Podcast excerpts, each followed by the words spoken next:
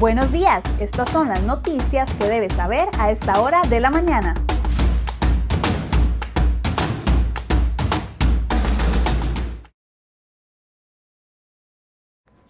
Viernes 5 de febrero, muy buenos días, gracias por acompañarnos en Cere Hoy Noticias. Vamos de inmediato con las informaciones que les hemos preparado en la portada de cerehoy.com para el día de hoy.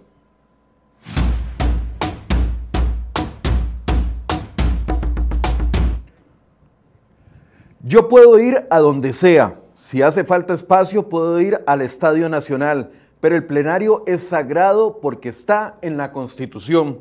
Con esas palabras y muy molesto, el presidente Alvarado intentó por tercera vez en los últimos días evitar ir al plenario legislativo para rendir cuentas por el escándalo de la UPAT. Irónicamente, sugirió estar dispuesto a ir al Estadio Nacional, pero a toda costa se opone a que la cita sea en el plenario legislativo.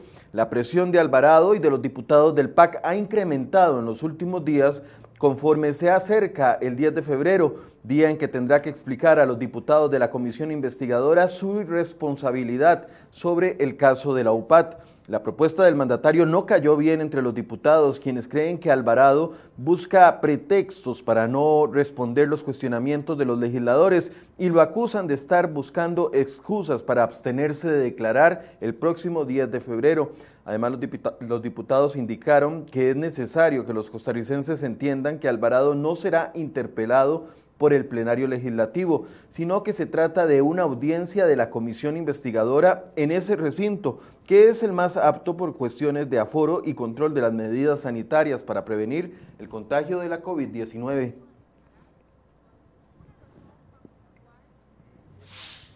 Y los diputados de la Unidad Social Cristiana, Restauración Nacional y Nueva República apoyan la petición hecha por la UCAEP, los sindicatos y los solidaristas para que el gobierno frene por un mes los proyectos de ley vinculados con el Fondo Monetario Internacional. Los legisladores Shirley Díaz, Xiomara Rodríguez y Jonathan Prendas apoyan la petición y cuestionan las propuestas de Zapote porque golpean más con impuestos a los asalariados. Creemos que es razonable lo que está pidiendo, lo que están pidiendo, porque no tienen claridad en la ruta que se está siguiendo en todo este proceso de negociación, dijo el diputado Prendas. La reacción en Zapote no se hizo esperar. El presidente Alvarado lanzó duras críticas a quienes se oponen a la agenda y que la agenda avance. Si nosotros hacemos eso, perdemos la ventana de la aprobación del acuerdo con el FMI, es decir, no hay acuerdo y acto seguido habrá crisis. Además, el presidente reprochó al Poder Legislativo y al Poder Judicial por no rebajarse un porcentaje de sus salarios durante la crisis, como lo hicieron los ministros de Estado. Yo de ingenuo pensé que los otros poderes nos iban a seguir y se iban a solidarizar. No se necesita una ley para hacer eso. Y aquí estoy esperando, dijo visiblemente alterado el presidente.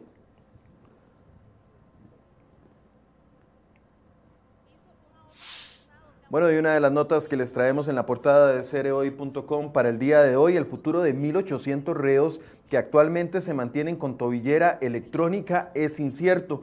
La Contraloría General de la República le rechazó una vez más al Ministerio de Justicia la posibilidad de ampliar el contrato con la empresa de servicios públicos de Heredia para que mantenga el monitoreo electrónico. Esto por utilizar una figura inexistente en la administración pública para intentar ampliar el contrato y por no tener presupuesto para dicha ampliación. El actuar de la ministra también es cuestionado porque en dos ocasiones afirmó que no existía una negociación con la empresa de servicios públicos de Heredia para reducir el costo de las tobilleras electrónicas para privados de libertad. Sin embargo, un documento en poder de cereoy.com, en que les traemos en la portada del día de hoy, revela que el pasado 19 de enero la empresa envió documentación al despacho de Salazar con dos posibles escenarios sobre los cuales podría llegarse a un acuerdo. La propuesta incluía bajar el costo del monitoreo de 12 dólares a 8.50 por cada tobillera, reducción que se trasladaría en 3.100 millones de colones menos y también la ampliación del contrato por 24 meses más. ¿Qué pasará con las personas con tobilleras? Bueno, puede leer todos los detalles en nuestra portada.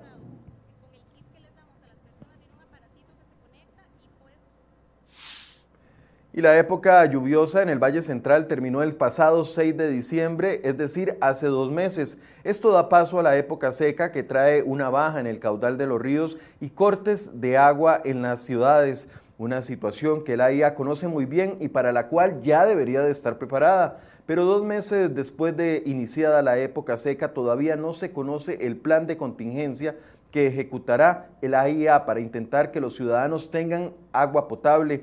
El plan de contingencia lo daremos a conocer en la tercera semana de febrero, informó el AIA a cerehoy.com cuando se le solicitaron los datos sobre las proyecciones de la afectación que se registrará este año. Este tema es de preocupación de los diputados y de la Defensoría de los Habitantes que desde inicios de enero también le solicitaron a la IA un plan que va a ejecutar sobre este tema en 2021, luego de lo ocurrido y el desastre que tuvieron los ciudadanos con los recibos durante el 2020.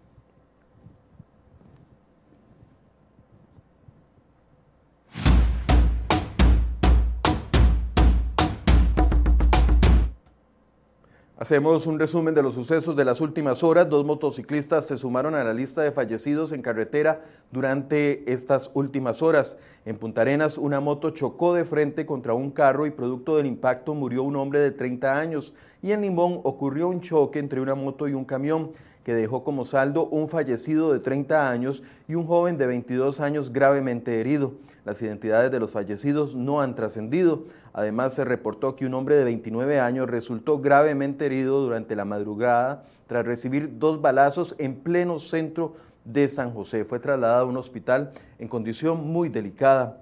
Además, otra nota que les traemos en cereoy.com el día de hoy, un nicaragüense de apellidos Gutiérrez Alfaro enfrenta un juicio en Limón donde fue acusado por cometer un cruel homicidio contra un comerciante peruano y también se le señaló por la muerte de una mujer en Nicaragua.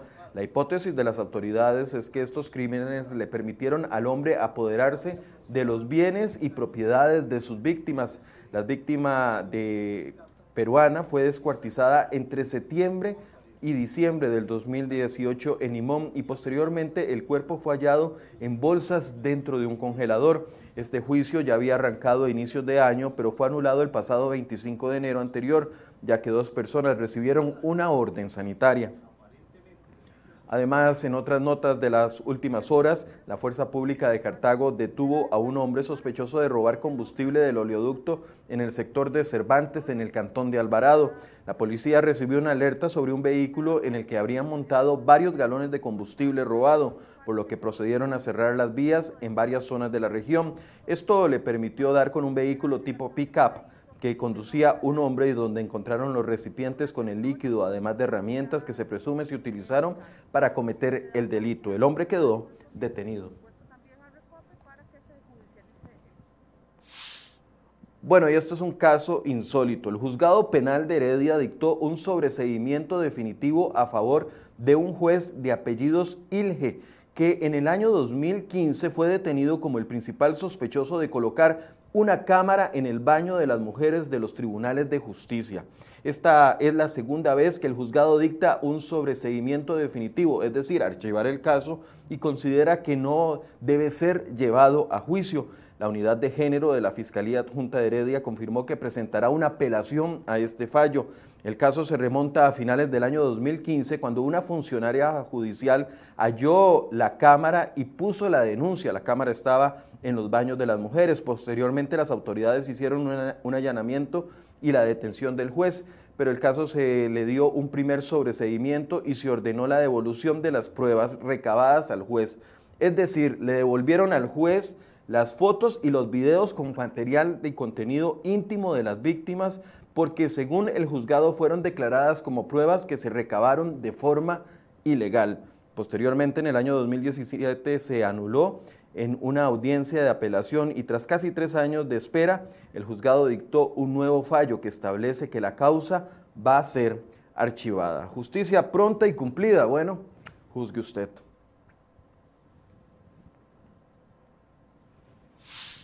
Y seguimos con el tema de recope, subsidios para la compra de anteojos, pagos para citas médicas y pagos de feriados no obligatorios son parte de los beneficios que disfrutan los empleados de Recope gracias a la convención colectiva vigente desde hace cinco años.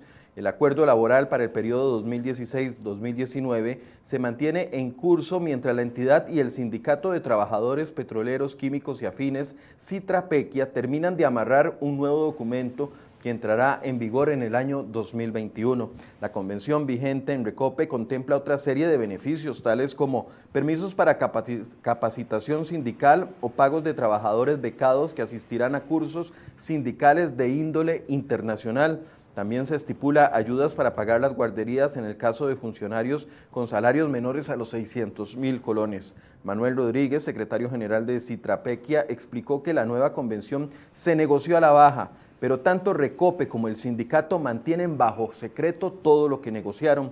Se espera que en los próximos días el texto sea remitido al Ministerio de Trabajo. Hasta ese momento podrá ser consultado públicamente por cualquier abogado. Para este año, la refinadora contempló un presupuesto de 18.494 millones de colones para pagar los beneficios adicionales al salario que reciben 1.800 empleados de Recope.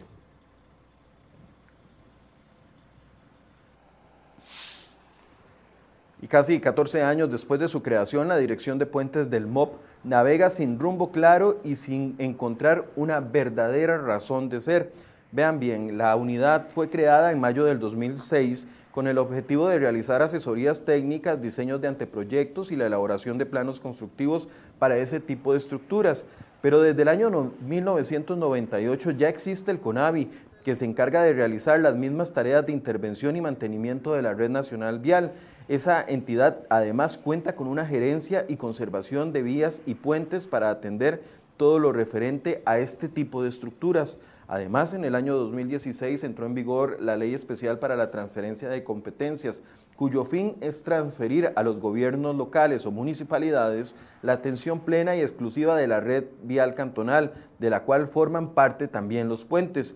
Incluso la participación de la Dirección de Puentes no constituye ningún requisito legal, reglamento o, procedimiento para las tareas que se ejecuta en el CONAVI y ni siquiera cuenta con el acceso al sistema de administración de estructuras y puentes del MOP. Función duplicada o innecesaria. Lea los detalles en la portada de cereoy.com el día de hoy.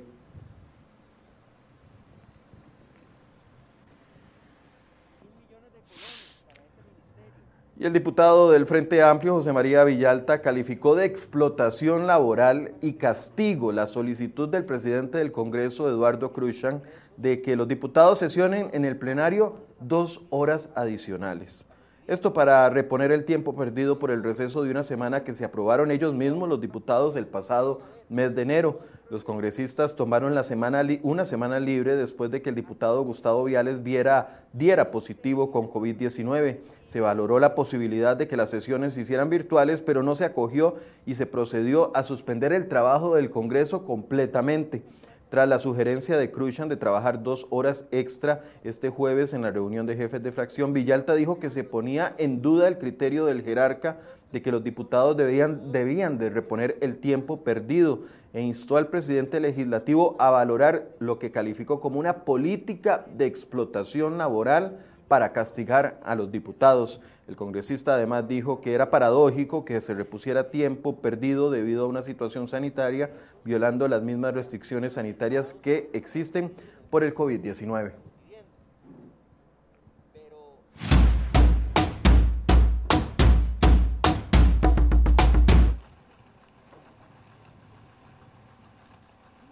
Vamos a materia económica. El proyecto de ley que busca crear el Fondo Nacional de Avales y Garantías tendría prioridad en la Asamblea Legislativa en las próximas semanas. El objetivo de esta propuesta es ayudar a las empresas afectadas por la crisis económica a causa de la pandemia a cambio de que mantengan los niveles de empleo actuales. El gobierno presentó una nueva versión del proyecto de ley después de dudas expresadas por diputados de oposición en la Comisión de Hacendarios a la primera versión del proyecto. La iniciativa pretende promover y facilitar el acceso al financiamiento bancario para las personas físicas o jurídicas que realizan actividades comerciales o empresariales afectadas por la pandemia ocasionadas por el COVID-19 con ello contribuir a la reactivación económica del país y a la conservación y mejora del empleo. Aquí lo vital va a ser si los diputados aprueban o no el crédito internacional por 300 millones de dólares que financiaría este programa.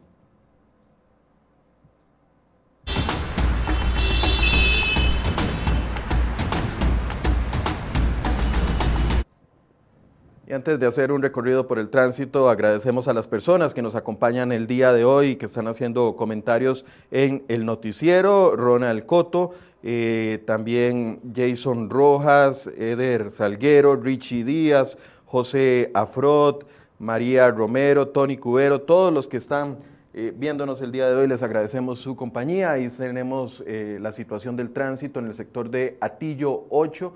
La vía que va desde La Uruca hacia Pavas está bastante congestionada, sin embargo hay tránsito fluido viceversa. Ahí tenemos el sector de El Cariari, la vista que da hacia La Juela y el aeropuerto, un clima muy bonito el día de hoy y tránsito completamente fluido. Y también tenemos el sector de Taras, vista hacia Ochomogo, a diferencia de ayer, Hoy hay tránsito completamente fluido en ambos sectores, en ambas vías.